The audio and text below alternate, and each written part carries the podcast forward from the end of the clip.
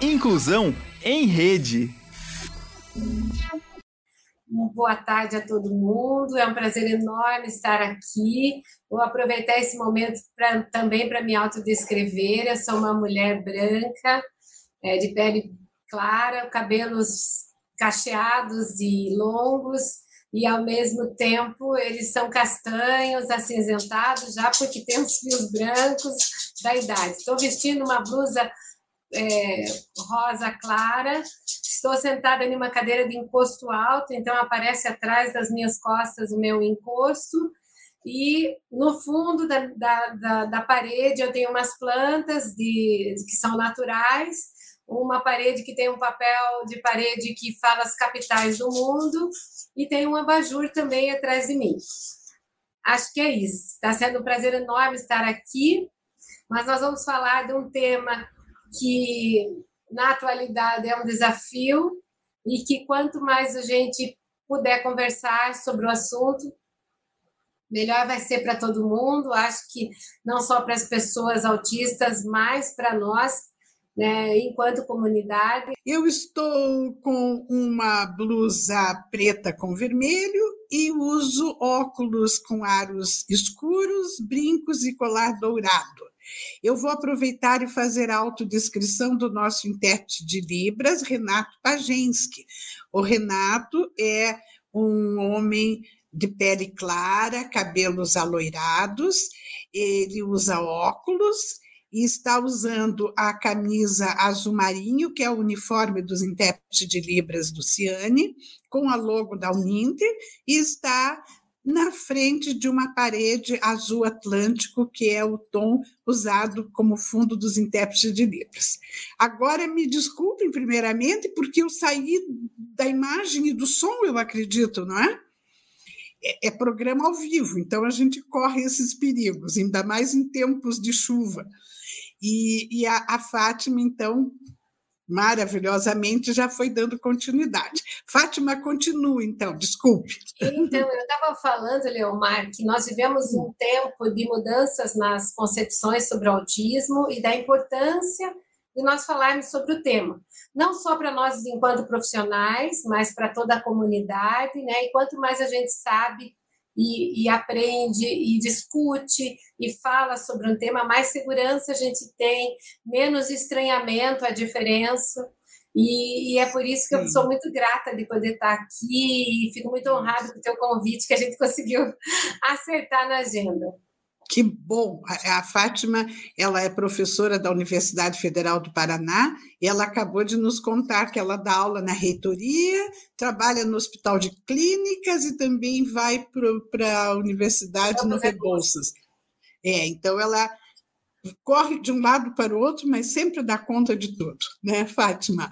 E a honra Sim. é nossa, viu? Eu sei que você é uma pessoa hiper ocupada e eu fico muito feliz que você possa ter estar aqui, possa conseguir estar, ter conseguido estar aqui conosco. Você falou que houve uma mudança nesse conceito do autismo, né, de uns tempos para cá. Eu lembro que o autismo não era chamado transtorno do espectro autista.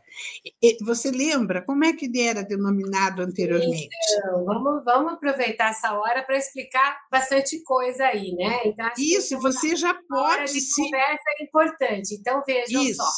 Quando a gente fala de qualquer doença e a gente vai levar um atestado no serviço, a gente leva um atestado que tem um CID, que é um Código Internacional de Doenças. A mesma coisa ele tem para os quadros de transtornos mentais.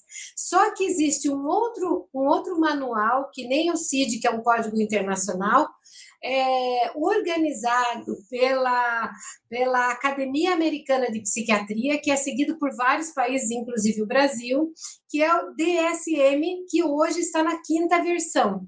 Que nem a gente tem o CID-10, que é esse que a gente leva o atestado lá de frieira para o serviço, a gente tem agora o CID-10 sendo substituído esse ano pelo CID-11. E o CID-11 está vindo porque mudaram as definições de várias doenças, de várias condições. Então, o CID, o DSM-5, ele mudou em 2013. Então, em maio de 2013 é, para 2015, na verdade foi 2015 que ele mudou. É, até, até 2015 a gente tinha a versão do DSM-4. Então, no DSM-4, quando a gente falava de autismo, era o autismo, que a gente pensava só naquele quadro clássico, aquela criança que balançava, que tinha uma estereotipia muito evidente, que não falava, que não olhava. E daí tinham outros quadros, que nem a síndrome de Asperger, que estava considerando dentro desse grupo, mais separado, é, a, a, transtornos desintegrativos da infância e os transtornos invasivos de desenvolvimento. Tudo isso estava nesse conjunto tudo misturado e com poucas definições. Então, quando o médico não sabia exatamente o que dizer, colocava ali e não tínhamos um modelo de tratamento que fosse feito para todas essas, essas condições. Com a mudança do DSM 4 para o DSM-5, que aconteceu em 2015, se vocês olharem, parece que aumentaram os quadros de autismo. E, na verdade, foi porque melhoraram o diagnóstico. A gente agora, quando a gente fala na ideia do transtorno do espectro autista, todas essas outras designações que existiam, elas estão agrupadas no, na ideia de espectro, né? Então, eu, depois, se você quiser, eu posso até falar um pouquinho mais sobre isso, mas a gente tem hoje duas características bem importantes: um prejuízo na comunicação social e é, comportamentos repetitivos, é, estereotipias e principalmente interesses fixos e restritos, que estão relacionados também com questões sensoriais. Então, são esses dois pontos hoje que pegam para a gente, mas eles reúnem as ideias que já existiam no anterior, então nós não vamos jogar fora tudo que a gente sabia. Quando eles falam que hoje a gente tem que considerar é, as questões de, de prejuízo na comunicação social, eu estou falando da fala, e aí a gente está falando de todos os modelos de problemas na fala. Por exemplo, não fala. Ou fala com ecolalia. Ou não usa uma fala fluente, ela fala parece um robozinho. Ou ainda, é, ela, ela não consegue expressar ideias de uma forma geral, usa a fala só com palavras soltas. Tudo isso era considerado e, e separado em partes, e hoje está tudo junto nesse diagnóstico. Também a gente pode pensar na fala da pessoa é, é, se comunicar é, não, não, não sabendo falar sobre os seus próprios sentimentos. Então, aí a gente vai começar a entrar que dentro dessa ideia de comunicação é, social, não só a fala, mas os relacionamentos interpessoais, que são mediados para nós, humanos, pela fala. Então, o que nos diferencia dos animais, basicamente, é a fala. Então, nessa ideia de comunicação social, que é um dos itens, a gente já tem aí muita coisa do que estava espalhadinho. Então, não, não olhar direito no olho, não concentrar na pessoa, não interagir na escola, todas aquelas coisas estão é, permeadas por esse modelo de comunicação, que vai tanto da linguagem quanto das relações interpessoais.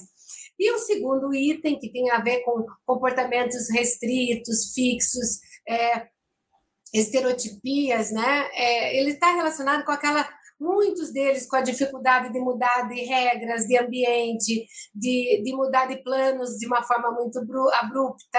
Isso está relacionado também com questões sensoriais, porque mudar de um ambiente é mudar a claridade, mudar a luz, mudar o cheiro. E isso pega e muitos em relação a essa capacidade que ele tem de se adaptar rapidamente a situações novas. É, e aí a gente vai ter assim é, nessa, nesse, nesse comportamento repetitivo também pode ser um, uma fala repetitiva, fica repetindo muitas vezes uma mesma uma mesma ideia, né? Então não consegue é, desvincular, fica fixado em um tema, por exemplo, dinossauro, carros, futebol. Então existem várias coisas hoje que agrupam todos todos esses esses diagnósticos é, antigos pingados na ideia de transtorno do espectro autista. Sendo que aí a gente tem que considerar três coisas importantes. Ninguém ficou autista na segunda-feira porque o cachorro morreu, porque a mãe brigou, porque a escola é ruim. Isso não existe. Então, o primeiro critério é que isso já tenha sinais desde a infância. Então, desde que a criança nasceu, a gente já vai ver algum sintoma. Ah, mas não tinha nada quando era criança. Ficou mais evidente com três anos, ficou mais evidente com cinco, com sete, ou até na vida adulta que a gente começa a ter os diagnósticos tardios. Mas se a gente for olhar com calma, numa anamnese detalhada, você vai ver lá. Às vezes até a mãe diz que não tem nada. Aí você vai falar com uma tia, a tia diz: Nossa, mas desde pequenininho ele não dormia, ele não, não comia, tinha rituais para comer. Então, assim, o que às vezes não é percebido pela família como uma característica muito diferenciada, porque a família absorve o comportamento da criança, ela já é para nós um sinal de que alguma coisa para aquela criança não era tão típico como seria para outras. E então, esse é o primeiro ponto. Já tem que nós, nós temos que ver no histórico da criança alguma coisa que depois, com o tempo, vai ficando mais evidente. Normalmente, isso aparece quando a criança entra na escola. Porque os pais em casa, é como eu disse, a gente que é mãe, a gente vai relevando, a gente pensa igual a fulano, ciclano e etc. Então, quando entra na escola, os professores têm um parâmetro geral. E aí eles começam a ver aquela criança que difere na hora do parquinho, que difere na hora da compreensão e na execução de uma ordem. E aí que os sinais começam a ficar mais evidentes. Então, é lógico, uma criança que entra na escola com cinco anos, vai ter muito mais características do que aquela que entra com três ou com dois. Então a escola fica na dúvida se ela é mimada, fica na dúvida se ela está sendo privada porque os pais carregam muito no colo. Então são coisas que levam a uma dúvida no diagnóstico natural no começo, mas que hoje a gente tem mais critérios para poder é, clarificar isso. Então, primeiro, é, identificar na infância depois, essa criança, esse adolescente ou esse adulto autista, ele tem que ter com essas características que a gente falou, que envolve comunicação social, comportamentos repetitivos, é, é, rigidez de mudança de ideias, ele tem que ter um prejuízo clínico para o seu desenvolvimento. Isso afeta o conjunto da, do, da sua vida. Então, ele vai ter prejuízo na escola, ele vai ter prejuízo é, até na alimentação, que vai prejudicar a vida dele, ele vai ter prejuízo de não querer colocar um casaco quando está muito frio. Então, nós temos que ter como segundo critério um prejuízo para esse desenvolvimento a partir daquelas características que são exclusivas da, do, do do espectro, né? Desse, do transtorno do espectro. Então, que pode ser de uma coisa muito pequenininha, mas que conforme ele vai crescendo fica mais evidente e a gente está vendo esse prejuízo. E ou pode ser uma coisa muito mais acentuada, é, que, por exemplo, não quer entrar no carro, é, não fica sentado em lugar nenhum, não come nada. Então, são diferentes características que podem é, aí já mostrar para a gente o segundo pilar para a gente fechar um diagnóstico.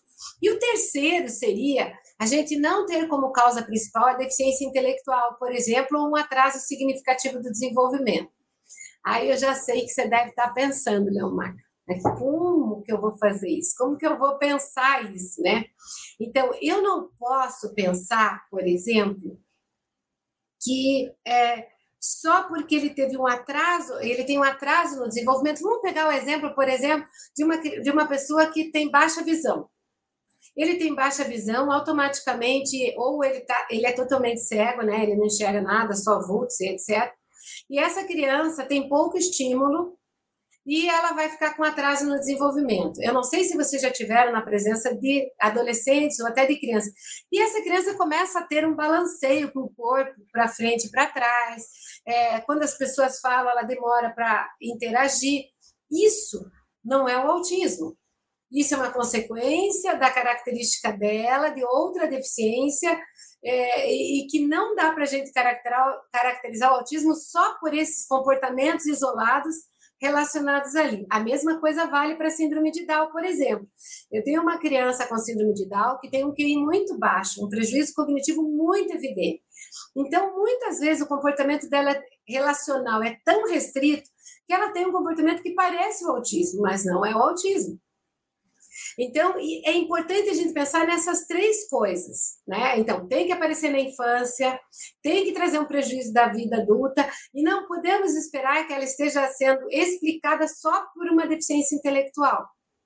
Então, isso é o, o que diz de novo o DSM-5, que é esse manual novo que a gente tem e está se familiarizando com ele. Por uhum. causa da mudança dele, mudou muita coisa, tanto na nomenclatura, como no entendimento, e por isso hoje tem mudanças até no CID 10, que está entrando o CID 11. Uhum. O que, é que, você achou disso que eu te disse? É, maravilha, mas da tua fala inicial me surgiram já várias perguntas. É, primeiramente, a, eu queria que você esclarecesse o que é um espectro, porque esse nome, transtorno do espectro autista, causa algumas dúvidas. E o que é um espectro? Então, vamos imaginar, eu sou formada em artes, então eu vou usar o que eu sei para explicar. Vamos uhum. imaginar uhum que você é minha professora e diz que você quer que eu pegue uma palheta e que mostre todos os tons de cinza ou todos os tons do branco ao preto, né? Do branco ao preto misturando. E eu vou começar a riscar a minha folha com tons desde o preto até o branco. Então a ideia do espectro é um leque onde eu posso ter características muito leves e características muito evidentes dentro de uma mesma situação, que no nosso caso é o autismo. Uhum. Então, a ideia do espectro são diferentes níveis, mas que não foge daquele diagnóstico. Então, uhum. eu posso ter uma pessoa com uma funcionalidade boa, com uma capacidade cognitiva eh, muito boa, mas tem todos os prejuízos daquelas características para o seu desenvolvimento. Então, apesar dela parecer um caso que a gente consideraria leve, ela não foge disso daí, porque em qualquer momento essas características que são próprias dela, do seu funcionamento, podem trazer prejuízo maior ou menor naquele, naquele período da vida. Então, não uhum. significa que uma pessoa que eh, está num quadro mais leve hoje permaneça assim. Se ela piora a qualidade de vida, se ela está sem atendimento, se ela passa muito sofrimento no contexto, porque a gente sabe que o meio hoje tem uma influência muito grande, esse tom dela, que era quase branco, pode ir ficando cinza e escurecendo. Não sei Sim. se o exemplo ajudou para explicar. Não, maravilhoso, perfeito, está muito excelente essa tua analogia. O, o, hoje, atualmente, a síndrome do espectro autista pode ser considerada leve, moderada e severa, ou há uma outra categorização, digamos? Ai, que pergunta boa! Hum, então, é muito importante a gente saber sobre isso. Então, é lógico que os pais usam o termo leve, severo, e a gente usa é, é, transtorno do espectro autista tipo 1, tipo 2, tipo 3, que nada mais é o leve, o moderado e o mais acentuado. Só que isso não é relacionado ao autismo. Isso é muito importante a gente falar, mas sim a intensidade de apoio que essa pessoa precisa.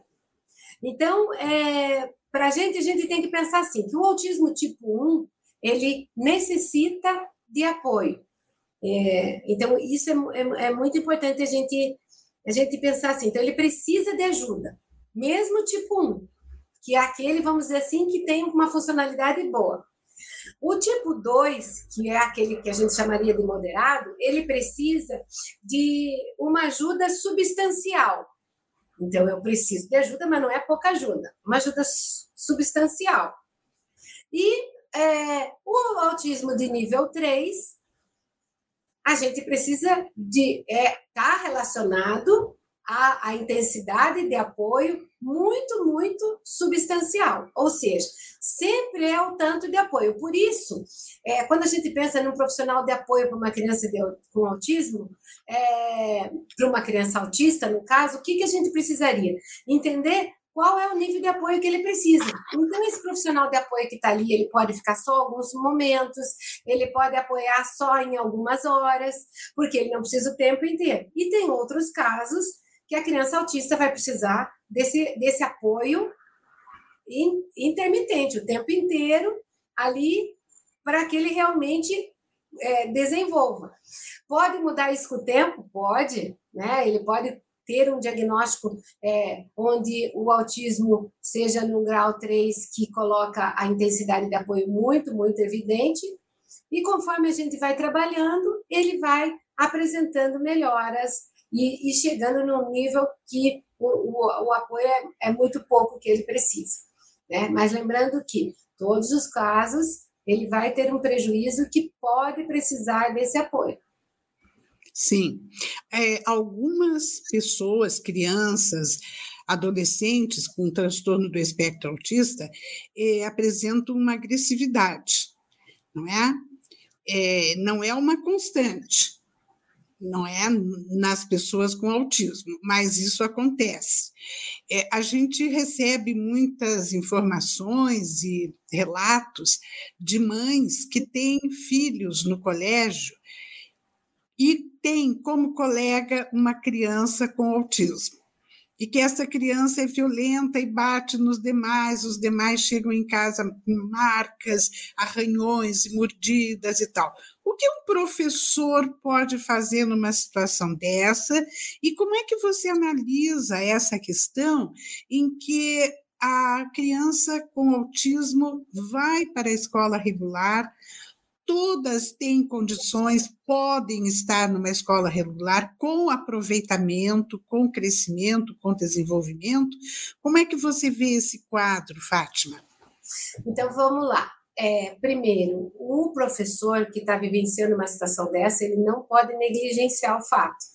A gente não pode fingir que não viu ou dizer que não foi nada, porque o aluno que apanhou sofreu. E o aluno que bateu também estava sofrendo. Então é muito importante a gente entender isso, que muitas vezes a gente só pensa em quem foi agredido, mas quem agrediu, independente de, de criança, ser uma criança autista ou não, ele estava em grau de sofrimento para isso acontecer. Então, a agressão ela acontece como muitas vezes uma forma de devolver para o meio que está recebendo. Só que quem deu uma agressão para a criança autista provavelmente não foi aquele coleguinha mas foi o ambiente geral da escola, foi a tarefa inadequada, foi aqueles olhares todos, foi o ambiente com excesso de informações, e aquela criança que não tinha nada a ver, ou até tivesse, mas vamos pensar que ela não tivesse nada a ver, foi ela o para-raio. Então, primeiro, a gente não pode negligenciar o fato de que houve um sofrimento para outra criança, a gente precisaria trabalhar isso, né, e monitorar para que não se repita. E de várias formas isso é possível. Mas a gente tem que pensar que essa situação da agressão, ela é um sintoma no sistema. Como quando a gente tem febre. Então, veja, se eu tenho febre e tomo Tilenol ou paracetamol, a febre baixa, eu acho que já melhorei, não tenho mais nada. Depois de umas seis ou sete horas, a febre volta. Por que a febre voltou? Porque quando eu tomei o antitérmico, eu ataquei o sintoma. Que ótimo, é importante, porque senão eu ia ter uma convulsão de febre. Mas isso não é lidar com a situação. Então, veja, chamar a mãe da criança autista, escrever um bilhete para a mãe dela, brigar com essa criança autista, tirar ela do ambiente, tudo isso é o paracetamol. Né? É o antitérmico. É bom, tem que fazer, mas isso não vai resolver o problema. A gente precisa identificar o que há nesse ambiente que provoque essa, esse, essa desorganização da criança autista. A criança autista, ela reage conforme o cérebro dela está recebendo a informação, como qualquer um de nós. Se eu vou, vamos falar uma coisa lá, vou na casa da minha sogra. Uma vez ela fala uma coisa, eu aguento, uma vez, outra vez ela fala uma outra coisa, eu aguento. Na terceira vez que ela vem falar, que eu já estou, talvez, é, sem lidar com aquilo que veio acumulando, eu vou dar um xingão ou vou ter um comportamento inadequado, que depois eu posso até me arrepender, mas já fiz. Então, isso é do ser humano. Nós temos que pensar que a criança autista ela está ali exposta a muitas coisas. Daí você vai me dizer, ah, mas se isso não é bom para ela, daí eu vou perguntar, será que é bom para todos? Um, às vezes o excesso de informação, será que é bom para todos? Porque daí a gente trabalha com duas né? que, que é a ideia de que a gente tem é, um, um, uma forma de adaptar o ambiente que fique bom para todo mundo. Então, muitas vezes, quando eu olho os sintomas pipocando numa sala, eu fico pensando o que não está bom para todos. E não só para, para criança autista, né? E uhum. nem só para criança com síndrome de Down, e nem só para criança surda. Então a gente tem que pensar assim que talvez o limiar de frustração deles ou o limiar de sensibilidade deles seja melhor do que os outros, né? Seja menor, e daí isso faz com que eles manifestem mais rápido, mas muitas vezes não está bom para ninguém, nem para o próprio professor. Uhum. Então, é, a criança ela tem a capacidade de perceber as coisas, né, de sentir que não está bom, e ela sofre com isso e dela vai devolvendo de alguma forma. É, é muito difícil a gente tentar atribuir a essa desorganização, principalmente a, a agressividade deles, somente ao, TEA. Né? O transtorno do espectro autista ele tem aquelas características, mas quando a gente fala em inclusão é adaptação ao meio, ao sujeito. Então, isto que precisa a gente entender. O que nós vamos fazer para esse ambiente ficar agradável e para essa criança que, que tem um desenvolvimento diferente, né, vá, vá poder se sentir acolhida, vai estar bem ali, vai estar em desenvolvimento, como você falou. Porque a ideia dela estar em inclusão não é porque, ela, porque é uma lei, não, é para ela desenvolver, para a gente aprender a lidar com a diversidade, porque o que é bom é para ela é bom para nós também. Quem é que não quer uma escola organizada? Quem é que não quer uma escola que, que atenda a diversidade de todas as crianças?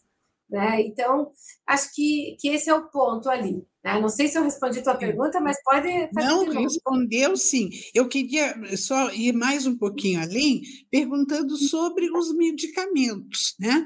Porque muitas vezes você ouve assim de mães: ah, é que a gente precisa trocar a medicação, o médico vai trocar a medicação eh, em situações que a criança não está conseguindo conviver de uma forma adequada para os outros e para ela dentro da escola e mesmo na família, né?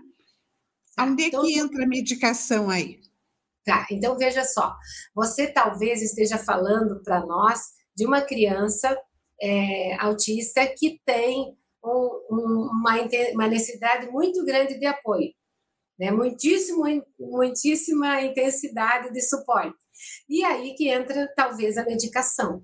Então, é muito importante a gente ver que o ambiente da escola vai ser um ambiente que vai oferecer muitos estímulos. E a gente precisa avaliar cada caso. Isso não é a maioria, é uma minoria de casos.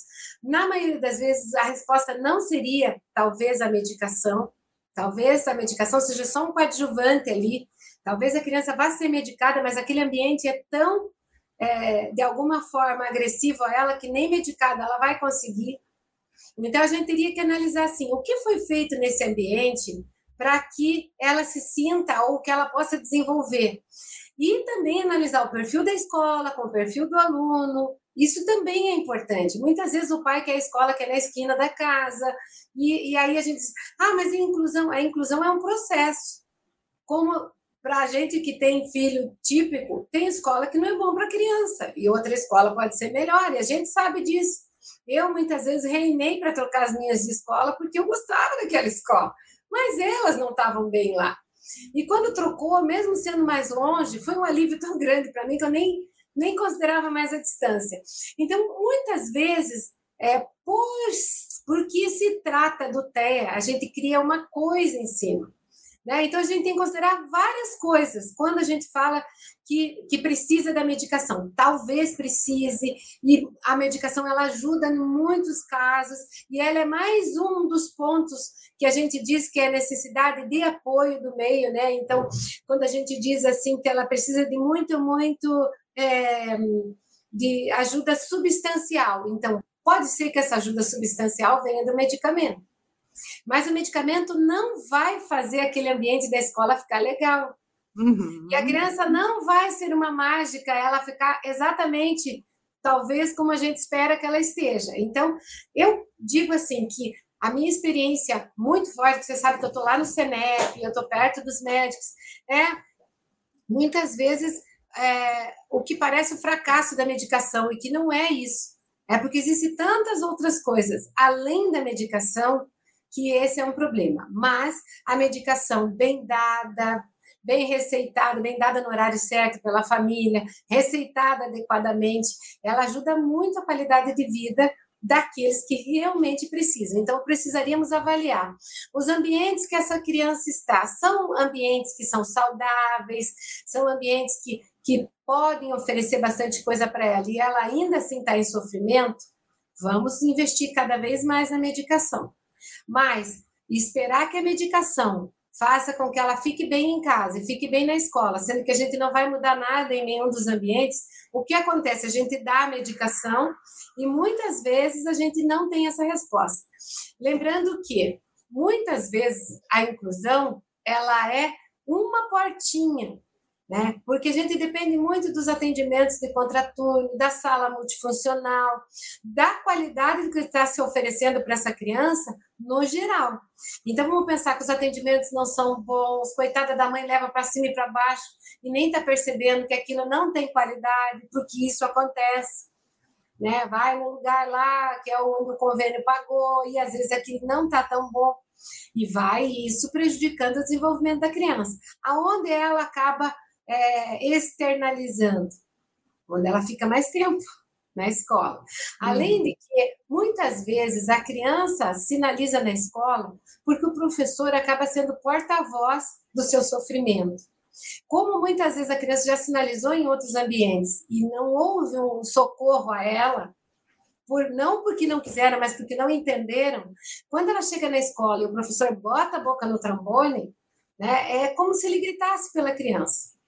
Então, com certeza agressividade não é uma coisa boa, com certeza a ausência de medicação para uma criança que precisa não é uma coisa boa, e daí prejudica não só ela, mas como todo mundo que está em volta, o microsistema familiar, o microsistema escolar, e as relações que essa criança vai ter.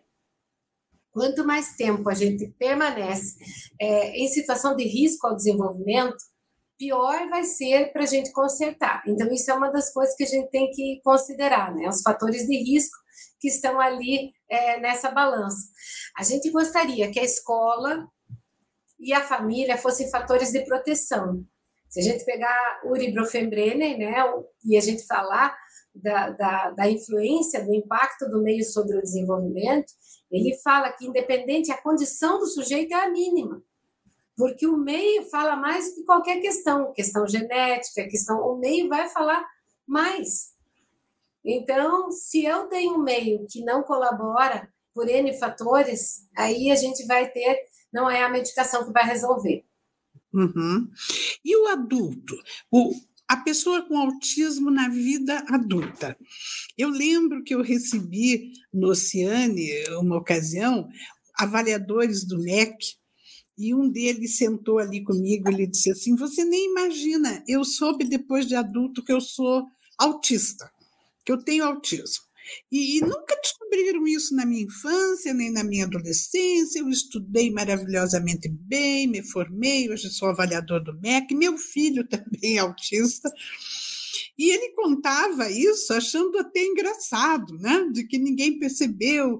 Eu não, não cheguei a perguntar como que diagnóstico, como é que chegaram a isso, né? Mas eu achei interessante o comportamento dele, que ele achava, inclusive, muito um ponto positivo, né? Ser uma pessoa com autismo, porque um autista é um veradicista, né? Tem essa questão, né, Fátima? Eles não conseguem mentir, né? Pelo menos os autistas com quem eu convivi na faculdade, nossos alunos, eram veradicistas mesmo, né? Algumas vezes até falando aquilo que a gente não havia perguntado e nem queria saber. Né? Eles não nos poupam da sua opinião. E, bem, esse é um, um autista, né? Ele e o filho. Mas eu lembro que também, numa palestra que eu assisti lá na Universidade Federal, num evento do qual até você fez parte, eu ouvi do, de um dos palestrantes, de um médico muito famoso, é, falar sobre um caso em que ele mandou os pais algemarem o filho, o filho com autismo porque não conseguiam contenção de outra maneira. E ele narrava o problema que isso foi, porque os vizinhos viram e chamaram a polícia, né? Porque a família tinha tinha algemado o rapaz, e aí ele teve que entrar no circuito para explicar tudo isso. Então, é, eu citei, acho que dois extremos, né? Esse autista na vida adulta Bom, então vamos começar pela parte que você falou que o pai disse que teve o diagnóstico tardio, que o filho também tem. Então, uma das coisas legais de a gente entender é assim, ó, 81% é hereditário, genético hereditário. 81%, 81%. Então, o que acontecia antigamente? Como nós não tínhamos o DSM-5, ficava esse turma perdida, estranha, que a gente chamava de gente estranha, e essa gente estranha hoje é o pai de um, uma criança com autismo. Né? Então, é, o DSM-5 ele ajudou a gente a entender essas questões de, dos quadros bem leves, que é aquele branquinho, quase branco, né? E o filho já é um cinza mais escuro. Então, a gente começou a perceber, por exemplo, que depois do DSM-5, com a identificação precoce das crianças, a gente começou a ver quatro, cinco, seis casos numa mesma família. Então, hoje, 81% da, da, dos casos são genéticos hereditários. A gente tem em torno de 18% que são genéticos, mas que não são hereditários. Ninguém na família do pai, ninguém na família da mãe, mas é uma mutação genética, nas primeiras subdivisões meióticas, ou seja, uma questão ontogênica do próprio desenvolvimento do sujeito. E aí a gente tem uma porcentagem bem pequena, de uns 3%, que são do ambiente. Uma infecção, a gente sabe hoje que o ácido valproico é uma das substâncias que pode é, ocasionar, ocasionar o autismo e outras tantas, mas isso é muito pouquinho. Isso não tem a ver com o ambiente. Isso tem a ver com questões neuroquímicas, né? Remédios, infecções, é, nos primeiros três meses de gravidez. Hum. Então, voltando lá no autismo na, na vida adulta. Então, o que aconteceu com a mudança do DSM-5 é que a gente começou a identificar os filhos pre, pre, precocemente, mas como a gente entendeu a ideia de espectro, a gente começou a olhar para os lados. E daí a gente foi descobrindo os pais, os irmãos, os tios, os avós.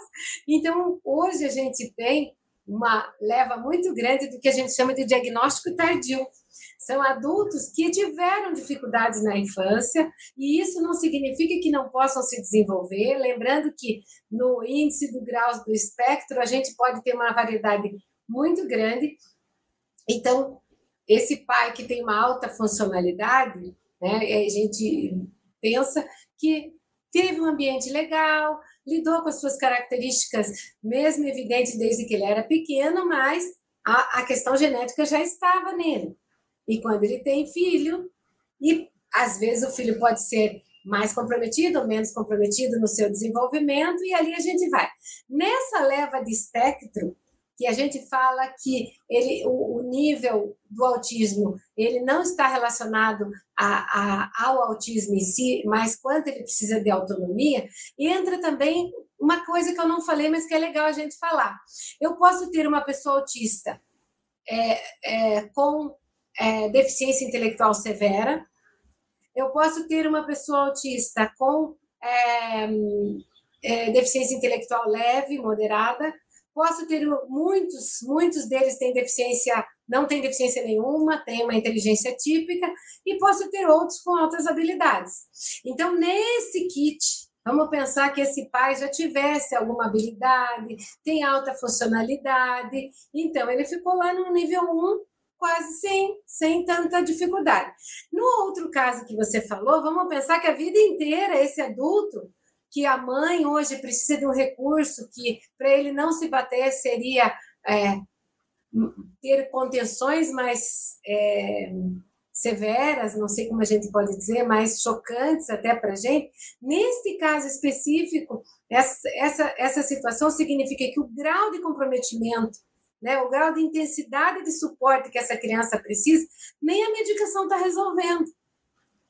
Então, é, para a gente proteger ela das próprias é, auto e, e heteroagressões, às vezes uma condição, isso é um caso raro, né, é difícil a gente ouvir isso, mas é, talvez um, um, internamento nessas situações, no período de crise maior, seria um conforto maior para a família, mas cada caso tem que ser analisado, não dá para a gente julgar isso, né? O que eu quero dizer para vocês é essa dificuldade que a gente tem de entender tanta coisa, né? É, um... verdade. Por isso, a ideia do espectro, né? Lembre, Sim. a palavra espectro ela vem para nós com esse leque de variedade de coisas combinadas ainda. Uhum, exato. É, você mencionou a questão da deficiência intelectual e, e, paralelamente, altas habilidades né, funcionais, atípicas que o autista pode apresentar. É, uma dúvida que permanece para muita gente. O, o transtorno do espectro autista está inserido como deficiência intelectual ou como transtornos globais do desenvolvimento na nomenclatura no âmbito educacional. Então, vamos lá. É, os transtornos do desenvolvimento dentro do DSM-5 estão todas as coisas. A deficiência intelectual está dentro dos transtornos, o autismo está dentro dos transtornos, o transtorno do espectro autista, né? O que é que talvez esteja aí um pouco confuso é que nós não podemos relacionar o autismo à deficiência intelectual, porque a grande maioria deles não tem essa deficiência intelectual. O prejuízo que eles têm é mais nas questões relacionais que a gente viu de comunicação social e é, comportamentos restritos, né, e as estereotipias. É, então, o autismo ele entra na, no, na característica de deficiência não por causa da deficiência intelectual, porque ele pode ou não ter, ele entra pelo prejuízo das questões sensoriais e de comunicação social que ele tem, que isso vai afetar o desenvolvimento. Lembrem-se que, quando a gente pensa no público-alvo da educação especial, tentando dar um exemplo assim, é, a deficiência e as altas habilidades estão como, como os focos a deficiência pelos prejuízos que eu posso ter pelo funcionamento diferente, não importa se é físico, intelectual, motor, se é o transtorno do espectro autista, visual, não importa, né? É, e as altas habilidades, a gente tem também a, a, que as condições de pensamento e de desenvolvimento próprio dele vai trazer um prejuízo para o desenvolvimento. Então, causa para ele um, um, uma dificuldade de lidar com, com as questões de aprendizagem. E por isso eles são público-alvo da, da, educação, é, da educação especial. Então, voltando lá, o transtorno do espectro autista não pode ser considerado como deficiência intelectual e não entra na categoria de deficiência intelectual, ele entra na categoria de deficiência. Por isso, ele é protegido pela Lei Brasileira de Inclusão. Certo. E não por causa da deficiência intelectual. Uhum. Então, eu posso ter uma pessoa autista com altas habilidades de superdotação, eu posso ter uma pessoa com inteligência típica e eu posso ter uma com altas habilidades, é, com deficiência intelectual. E todos estão dentro do transtorno do espectro autista. Uhum. Aí, o nível de funcionalidade dele, o, a intensidade de apoio que ele precisa é que vai definir o grau. Então, por exemplo, essa semana eu fui numa escola atender uma, uma criança que não era que me falaram, né? Uma outra. Daí me disseram: olha, mas essa daqui tem síndrome de Down e tem autismo e ela é tão boazinha, ela obedece tudo na hora. Então, assim, tinha deficiência intelectual, tinha o autismo já diagnosticado com várias características de, de sensoriais muito evidentes, só que é, a, a, capacidade dele se adaptar é muito rápida ao meio, então parece que ele não incomoda na escola. É, então, é, é, é, um conjunto de coisas para a gente entender que o, essa funcionalidade, eu posso ter uma pessoa com, com um, um, um, desenvolvimento muito bom no sentido cognitivo, então, é, é uma pessoa autista bem desenvolvida cognitivamente, mas que tem muita rigidez de pensamento, que tem muita dificuldade social, e daí o caso dela fica muito mais. E, e assim, eu estou falando para você e está me vindo vários na cabeça, vários da minha história, né? Assim, é, essa semana mesmo, tive um dia que choveu, né? Que foi o dia que começou a chuva, acho que foi ontem, não sei que dia que choveu, e um dos que eu atendo ele ficou na balança a noite inteira, com chuva inteira, a noite inteira ele ficou na balança e a mãe não conseguiu tirar. Então, 24 anos, já é adulto, né? E assim, ele é uma inteligência que ele não pega num caderno para fazer prova. Ele, tudo que ele, ele escuta e grava, e reproduz e escreve super bem. Mas as questões é, sensoriais, as questões relacionais, e isso torna. E assim, medicação, medicação, medicação, e mesmo assim o cognitivo dele, muito bom. Então, é, essa é a grande situação do autismo, né? Não, você pode me perguntar mais, Leomar, se eu não estou sendo clara, porque na minha cabeça. É muito é clara, muito clara. Você é uma professora espetacular e, e, e você está nos dando uma aula. É isso aí é uma conferência. Maravilha ouvir você, Fátima. É, atualmente, eu recebo ainda na faculdade alguns algumas declarações, não sei se pode ser chamado de laudos, falando em síndrome de Asperger. Ainda está sendo utilizado esse critério, esta denominação, esse diagnóstico, digamos assim? Então, a síndrome de Asperger era do DSM-4. Uhum. Ela existia no DSM-4. No DSM-5, todos aqueles subdiagnósticos passaram a ser transtorno do espectro autista. Uhum. Então, é lógico que ainda tem pessoas que vão usar, existe a própria comunidade autista que tem se manifestado, alguns querendo continuar com, com essa denominação para si, porque daí a gente entra é, em uma outra situação, que é aquela situação que acho que a gente precisa muito é, ter clara na nossa cabeça, né? Que é é, quando eles se identificam e começam a ter voz. E aí eu digo que a gente tem que ouvir. É a minha opinião. Eu aprendi muito com a comunidade surda, muito conviver. Hoje na universidade a gente tem uns oito professores surdos que convivem, que iam nas reuniões conosco. Eu dei aula no curso de Libras várias vezes. Hoje estou com duas disciplinas que tenho alunos surdos e, e eu desconstruí muita coisa, eu mudei a minha forma de pensar e de agir, porque eu não, eu não posso pensar em mim, eu tenho que pensar no que é bom para eles, enquanto sujeito é, dono da sua história. Né? E aí muda, muda muito, né? E, então, assim, se você pensar no DSM-5, não existe terminologia. Mas se você perguntar se eu me incomodo com isso, não. Não. Uma pessoa que. Não. Eu, eu hum. digo assim, lógico que vocês vão achar autor que diz isso está errado, não pode mais falar isso, outros vão dizer, não, é assim que tem que ser. Então, é aquela.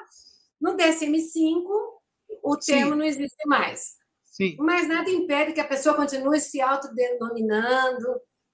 Sim. E aí, como eu disse para vocês, tem comunidades que ainda manifestam, a... porque assim, o, o Asperger seria aquela cor quase branca uhum. nossa, né? Se a gente vai do branco uhum. para o preto, ou quase preto, se o preto for quase típico, certo? Sim. Então, não importa. É, é, aí, então, é o que significa que tem poucas características, tem um funcionamento muito legal, né? Porque para nós a funcionalidade é o que mais importa.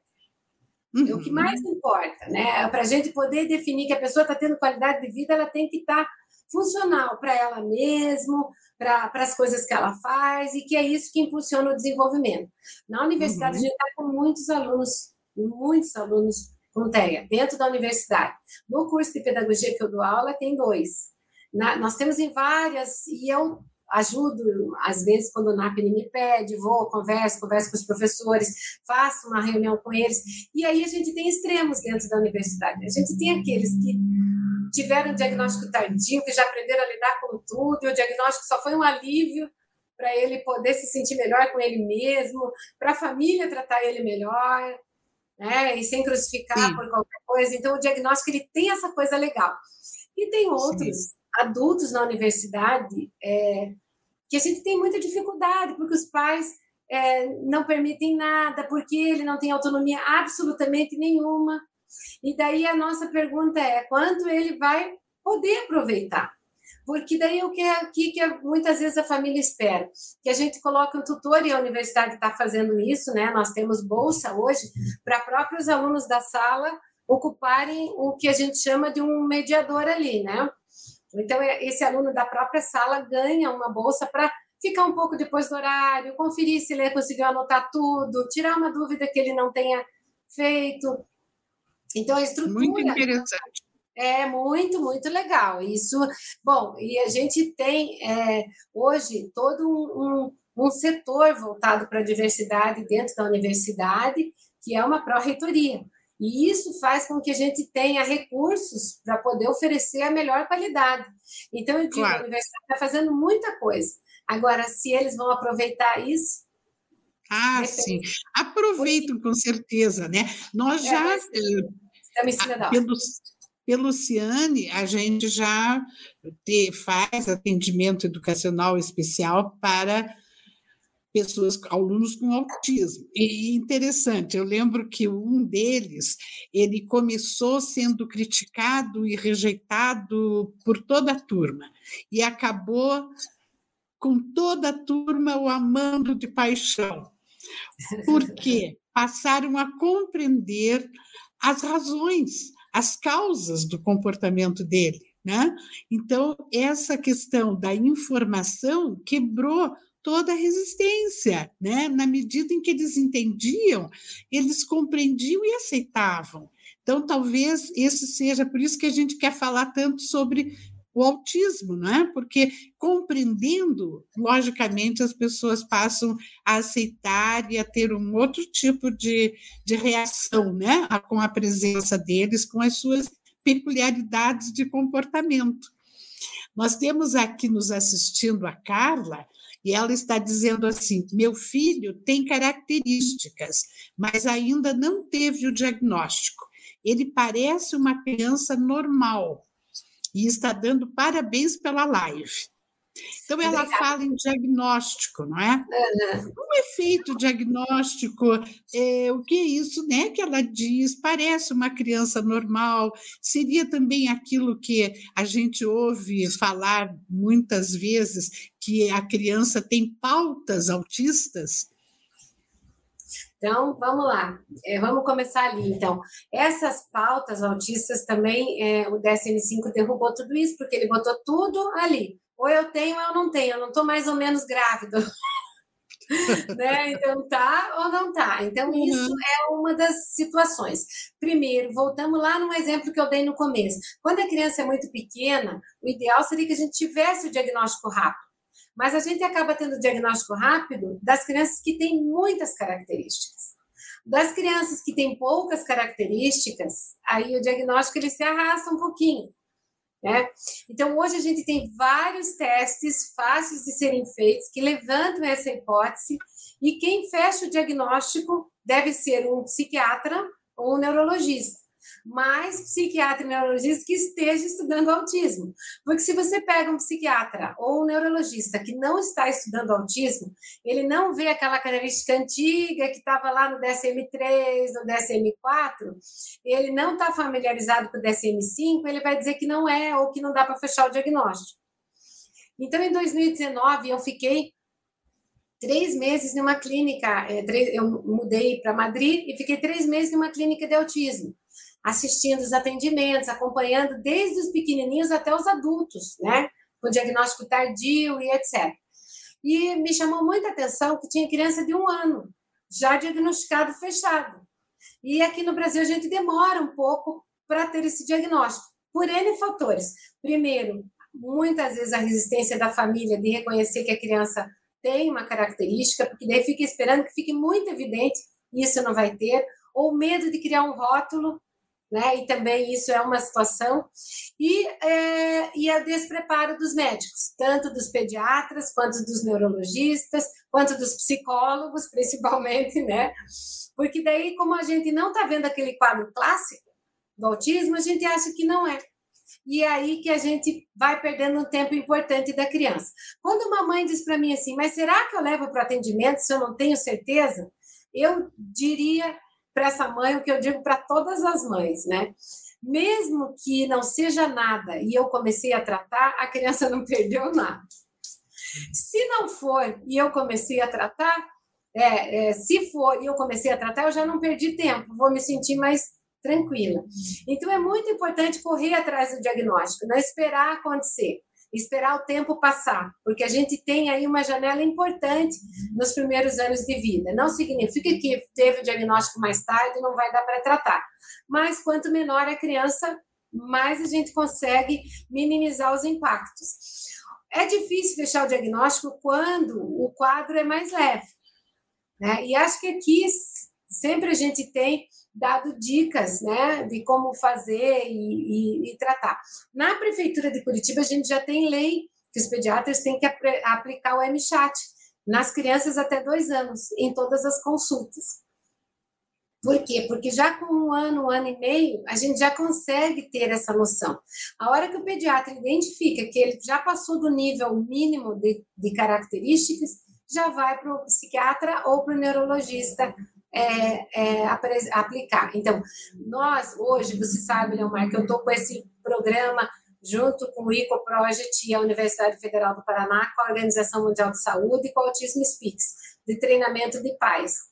Então, a gente está, desde 2017, com esse programa, fazendo esse, essas intervenções com as famílias, e muitas vezes o que a gente nota, que a maioria da demora do diagnóstico está nessa, nessa dificuldade que a família tem de chegar em, em, em características que ela entenda né, do que se trata para poder é, trabalhar melhor com isso.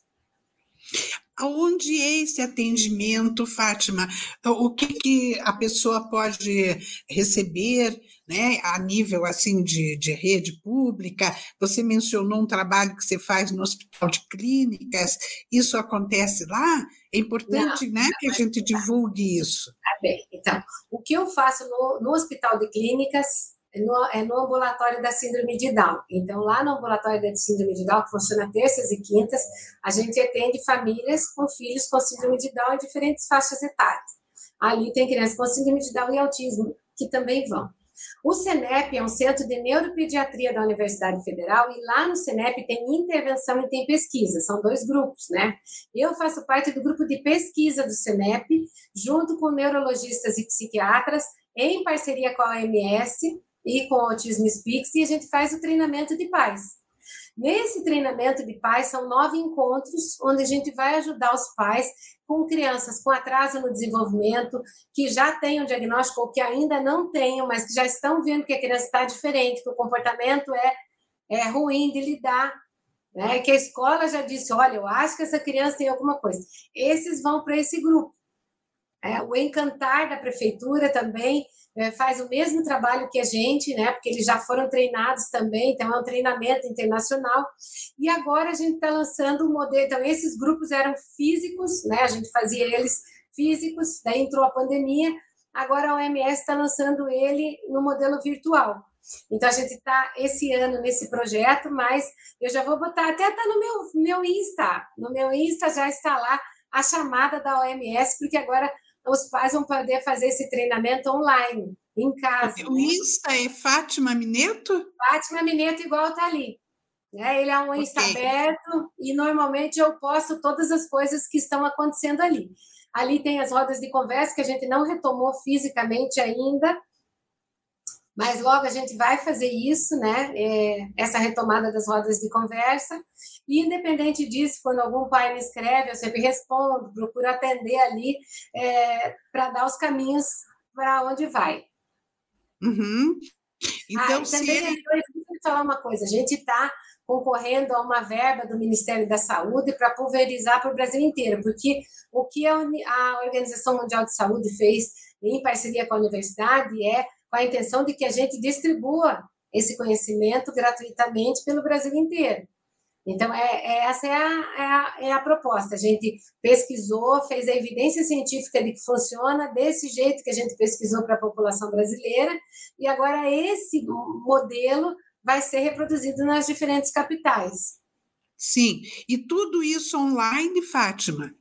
Tudo isso? Nós temos duas versões. A presencial, que foi antes da pandemia, só que, então, desde 2017 para cá, a gente já fez oito, acho que nove grupos, todos de pesquisa. Então, quem já está com um grupo de intervenção que não é mais pesquisa é o Encantar da Prefeitura. Porque, como a gente queria pulverizar a gente queria fazer isso gratuito para a população, que todas as mães, independente dela ter condições financeiras ou pais, pudessem é, desfrutar desse treinamento. Ele foi feito basicamente com profissionais do serviço público. Então, nós da universidade, mais é, os, os, os, profissionais do Encantar. Então, a Universidade Federal, dentro do CENEP, também está fazendo os grupos presenciais e online. O Encantar está fazendo presencial e agora a gente vai lançar um modelo é, internacional. Nós estamos trabalhando na tradução dele, adaptado uhum. já para ser feito online. Então, ele está lá lançado. Não sei se eu pus em inglês ou em português, mas se tiver em inglês, depois eu eu vou traduzir. Se alguém entrar lá, ele está no history, lá naquela partinha que pisca. Sim. Então, as mães que quiserem procurar esses serviços de apoio, na prefeitura o Encantar é presencial. Pode se dirigir à prefeitura e procurar lá? Então, para ir para o Encantar, ele provavelmente vai precisar de um código de transação. Então, como é que faz uhum. isso? Ele vai no posto, o pediatra do posto vai aplicar o MChat, que é hoje está é um, tá na lei do município, então pode a mãe cobrar que aplique, né? Mas pode ser a enfermeira também que aplique, e a partir dali é dado um código de transação que ele pode receber os atendimentos. É, a mesma coisa para o ambulatório da síndrome de Down. Né? A pessoa vai no posto de saúde e diz que quero atendimento no ambulatório da síndrome de Down. E o posto dá o que a gente chama de código de transação, porque antes o hospital atendia e não recebia por isso. Né? E o hospital estava morrendo. Então, hoje houve uma mudança, não é hoje, já tem o quê? Uns cinco anos, seis, talvez isso. É, a gente não pode pegar e atender qualquer pessoa sem ter uma, um, uma, um registro disso que fique nacionalmente certo. falado. Certo. Isso não é então, aqui Curitiba, é próprios, os próprios postos de saúde devem saber informar, né? Depois da pessoa receber o código de transação, que chama, ele, né? vai, ele liga marcando a consulta e vai no atendimento. Uhum. Então, por ah, exemplo, certo. se a mãe liga no Encantar, no Encantar não tem atendimento agora, automaticamente ela entra para o programa independente disso no programa de treinamento de pais, que até abrir vaga para ser atendida pela psicóloga, ela já vai no treinamento. Então, que a ideia Sim. nossa é essa, né? E, e eu Sim. sonho assim que a universidade também possa oferecer isso de fluxo contínuo. Mas a gente está no finalzinho dessa parte da pesquisa, né? Que começou em 2017, então a gente está terminando ela agora com o ECST, que é o é, Skin Trainer ah, não me lembro como é assim, mas é o, o treinamento de paz. Ok. E também uma grande, um grande caminho aí é o teu Insta, né? Fátima Mineiro. Sim, sim, pode me encontrar por lá. Fátima, muito obrigada. Nós chegamos ao fim desse programa que foi uma conferência, uma live maravilhosa aqui. Eu agradeço muito a tua presença. Quero deixar você à vontade para as suas despedidas. Eu que agradeço, é sempre uma honra estar com você. É, eu tenho você como uma referência, porque você transformou muitas coisas. Você sabe quantos anos uhum. eu fui professora aí na Uninter e eu, eu, eu vi muito o teu trabalho. Eu, eu, na verdade, assim, eu nem te conhecia e, de repente, eu recebi o seu trabalho como professora. E eu digo, gente, quem é essa pessoa que organizou isso tão legal? E foi assim Obrigada. que eu na verdade, recebendo a qualidade do seu trabalho enquanto professora, né? Porque eu recebi um aluno e recebi todo o apoio, recebi a identificação dele antes que eu recebesse ele em sala. Então, assim, tudo que a gente pensa de perfeito, eu vi ali sem te conhecer. Então, eu te tenho como uma referência e sei da diferença que você fez na vida de muitas pessoas e faz ainda. E por isso é muito bom estar aqui e a gente unir forças nisso. Muito obrigada, muito obrigada, viu? A tua presença é de um valor imensurável. Tenho certeza que você está ajudando muitas pessoas com as tuas explanações.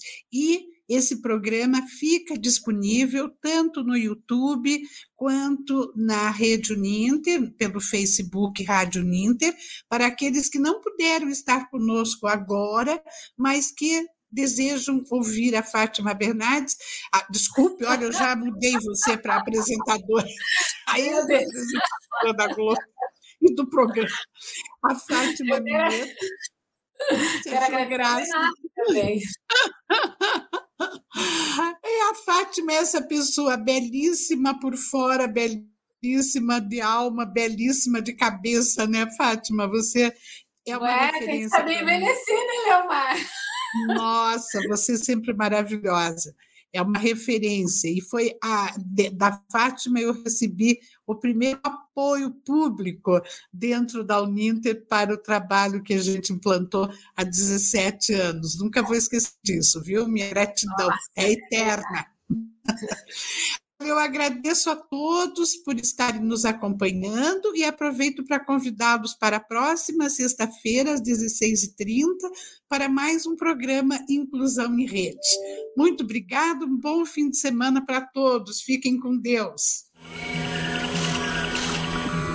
Inclusão em Rede.